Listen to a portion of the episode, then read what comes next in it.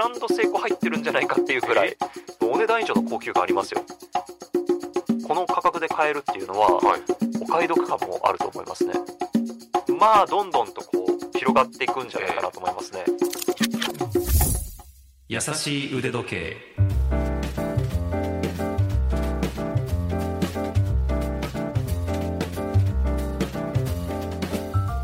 YouTube チャンネル腕時計のある人生の RY です。ラジオ関西アナウンサーの春名由紀です。この番組では腕時計のことが大好きな我々二人が気ままにトークします。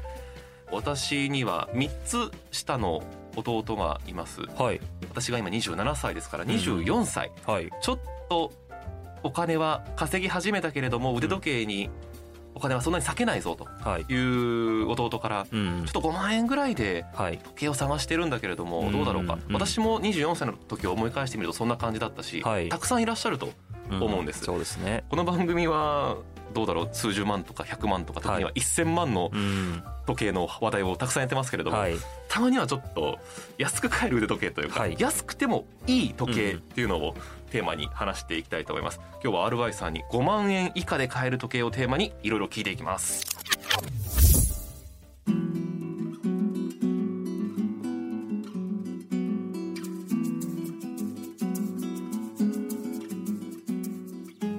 アルワイさんのコレクションを見ると高額な腕時計がずらりと並んでいて壮観だなと思うんですけれども持っていますか？5万円以下の腕時計。もちろんあのあ持ってますね。はへい結構持ってるんですけども、まあ、中でもねあの思い出深いといいますか特に使ってたのはセイコーの SKX007 とはい。いう時計でして、うん。えっと、2017年に海の上、えっと私はまあ船の上で働いてるんですけども、はい。その船の上で使えるもうね、えーダイバーズウォッチということでその時計を買ったんですけどそちらがですね当時1万7000円でうん。あの購入できてなおかつ機械式時計で防水性も 200m 防水とはい。いうことで全然水につけても大丈夫という屈強なモデルで本当にねかっこいいんですよね。はいで本当にあの大満足でしてうん。私の中でもすごくこう思い出深いというか、なんなら多分一番一緒に過ごした時間長いんじゃないかなっていうぐらいのはい時計がですね、実際に5万円以下でしたので全然これも価格に関係なくですねそうですね。うん、結構満足感っていうのはあると思いますね。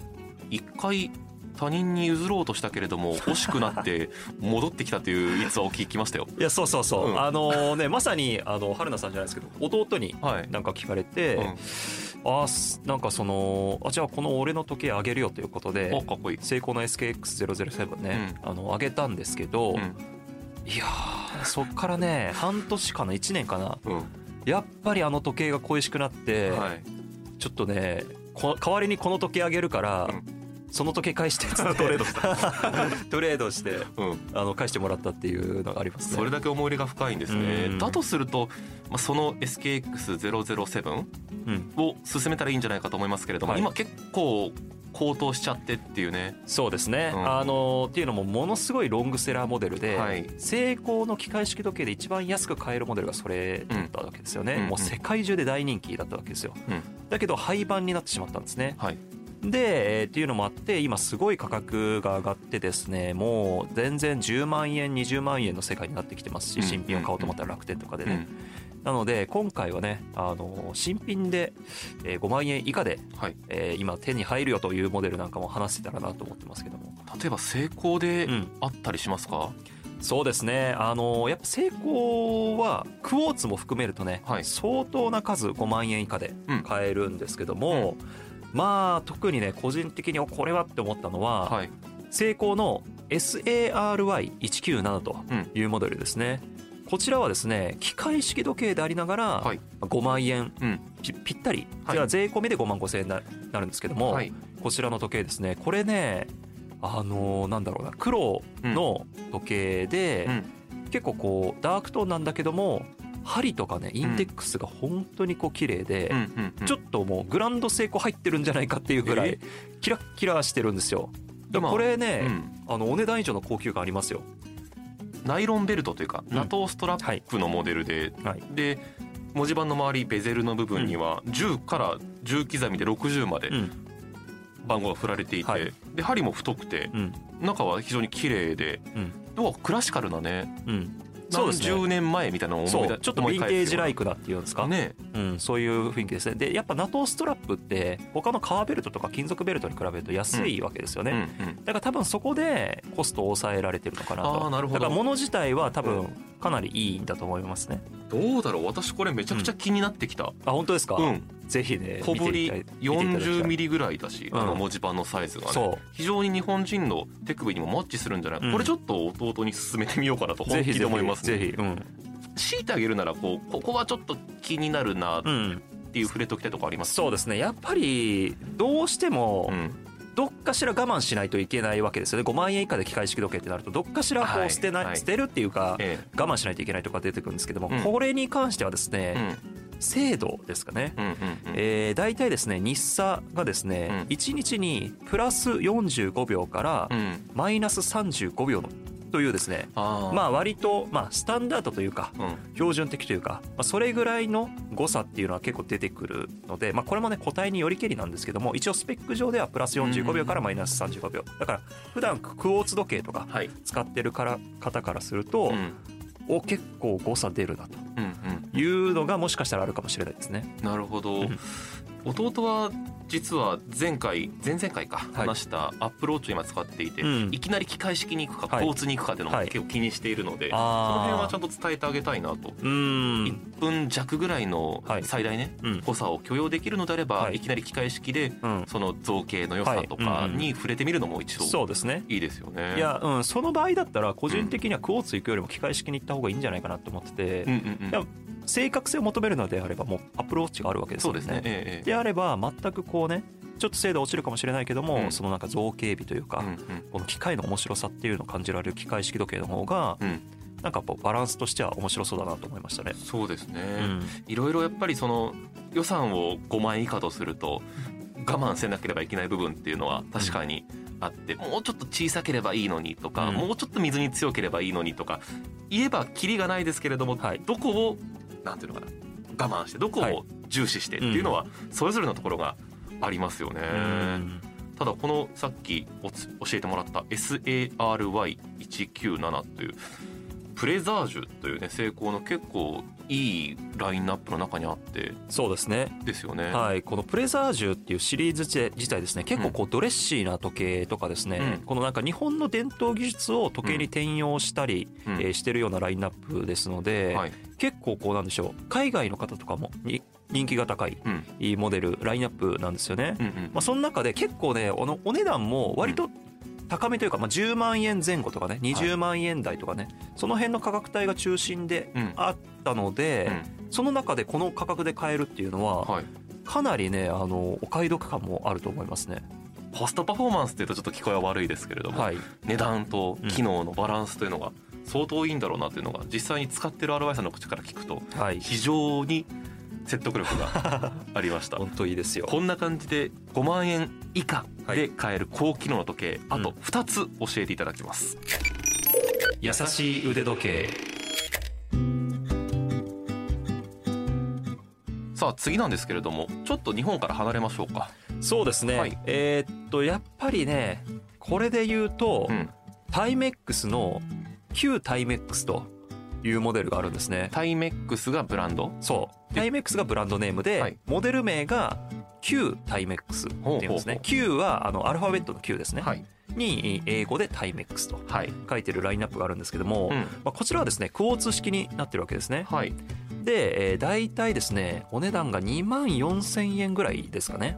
そうですね。今はい。調べるとそんな感じです。そう。なのでクォーツなので精度はいいですよと、うん。機械式時計に比べるとね、うんうん。でなおかつどこがいいかっていうとこのヴィンテージライクな雰囲気っていうんですか。はい、このねデニムに T シャツとかでもねものすごくこう似合いそうななんかアメカジとかにもものすごい似合いそうな、そういう雰囲気の時計になってます。すごく小ぶりで薄くてすっきりしてますね。うん。ベルトとのつながつなぎ目とか。そうですね。ちょっとこう、おラグスポ的なはい。デザインというか、うんうん。あのラグがないっていうんですか？ブレスレットと一体型になってるというふうになってますね、いろいろなモデルがこの旧タイメックスにはあるんですけれども、うん。スルーっとした黒一色のベゼル文字盤の周りのはい。メモリとかもあるんですが、うん。中には非常にカラフルでうん。赤と青の2色とかもありますよね。はいそうなんですよ。それがまた面白いところで、ええ。いろんなカラーリングがあって、うんまあ、ともすればですね、はい。ちょっとこう買い集めてしたしまいたくなってしまいそうな、うん。赤と黒があったりとか、はい。シルバー一色があったり、うん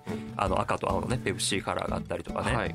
これがねあの選択肢が豊富で、うん。まあ、ご自身の好きな色の組み合わせを選んでもいいですし、うん。なんかこう逆に差し色っぽいやっぱりなんだろうな高級時計ではい。色で遊ぶって結構勇気いると思うんですよね。そうね。あの、うんうん。失敗したくないじゃないですか、はい。高い時計、ね、何十万何百万円の時計で差し色でちょっと赤い時計買いたいなとかって結構勇気いると思うんですよ、無難なところに行きがちですよね。そう。はい。だからこそこういうなんだろうな2万円台とか比較的お安く買えるのでちょっとこう色遊びをするというか。うんうん。そういう用途としても結構ね時計愛好家からもすごく人気があるんじゃないかなと思いますねこちらは。なるほど。価格が安いとかっていうところじゃなくて、普段持っている白黒を基調とした、まあ、モノトーンを基調とした無難なモデルと外しのモデルとしてこの旧タイメックスを持ちたいという人そじゃあこれつけたらちょっと腕時計分かってるなというかうなんかね理解してるなという感じしますね。思いますね、ええ逆になんかその高級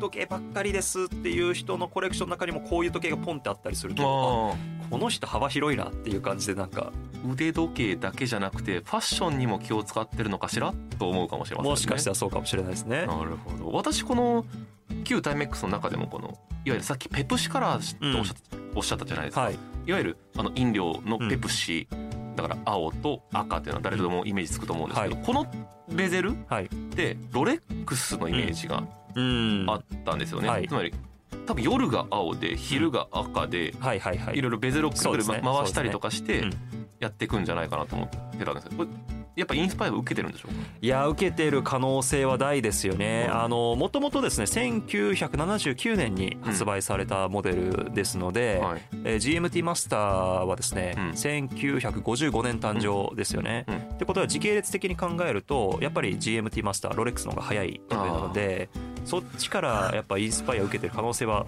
あると思いますね。オマージュウォッチとしての側面もん。少しだけ持ちつつも、まあねこれはカラーリングとかも、うん。ほぼ全ての時計ブランドが採用してるんじゃないかなっていう。それこそ SKX もうん。確かありましたよありますね、あえあのーなんだセイコー5シリーズか。ーセイコー5で出かてますね。なるほど。この赤と青の非常に可愛らしいちょっとしたファッションにも気を使えるようなうん、あー時計っていうのも5万円以下であるうん、ということですね。ですね。あと一つどうでしょうか？挙げていただくとすると。そうですね。あと一つはやっぱりこれ外せないのは G-SHOCK の GM2100 シリーズですかね。はい、はい、まあこれはですね八角形のうんベゼルが特徴的なモデルで、うん。まあ通称ですねカシオークという、あのは同じく八角形の名作時計のロイヤルオークと名前、カシオをね掛け合わせて、えー、つけつけられたニックネームのカシオークというねはい。モデルがあるんですけども、ええ。それのですねこのベゼルがメタルになったバージョン。うん。ということでメタルカシオークなんて呼ばれてたりしますけどもこれがですね2万6千円ぐらいですね。2万6千円。はい。へえそれ結構なんていうの？世界三大時計のうん。ロイヤルオーク、はい。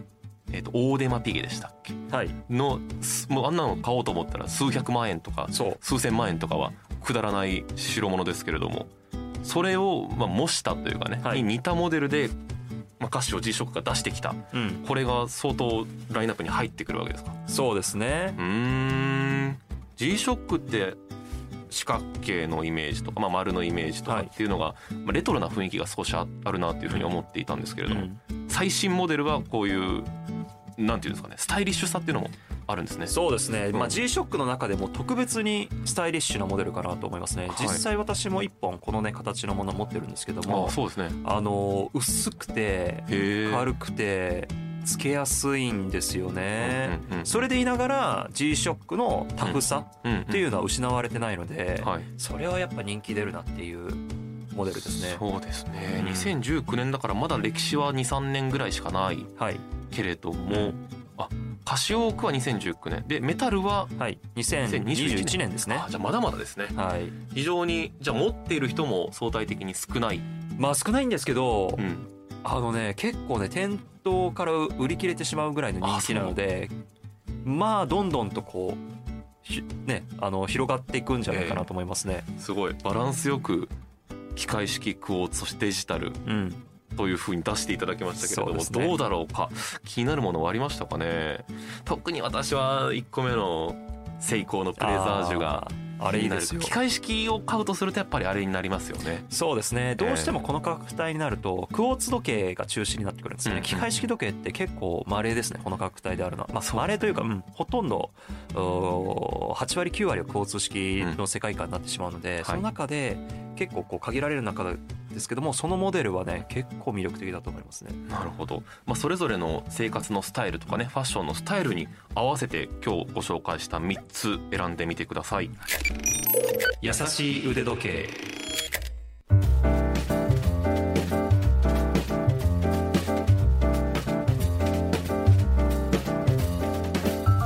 さあこの5万円以下で腕時計を買うということを考えた時に私や作家の方が思いついた一番の腕時計を買う場所っていうのが、はい。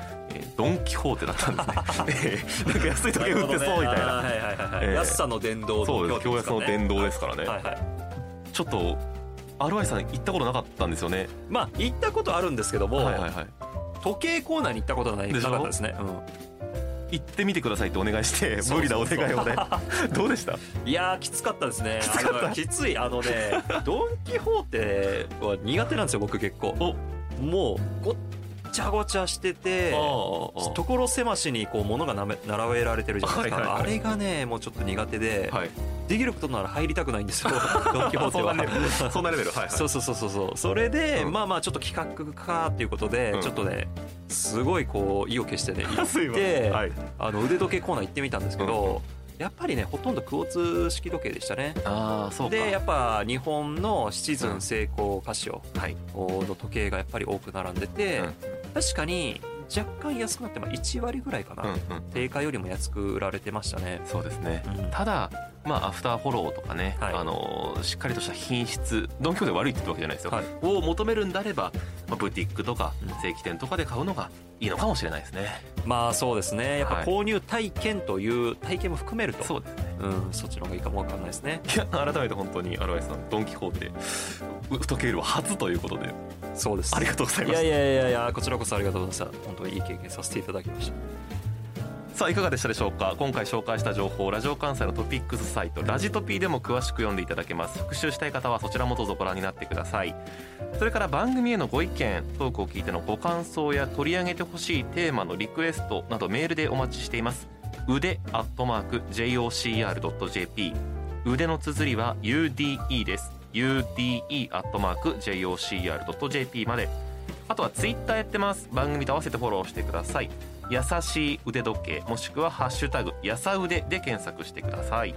私の YouTube チャンネル腕時計のある人生もよろしくお願いします。はい。ということで次回も私たち2人が優しくトークをお届けします。ここまでのお相手は？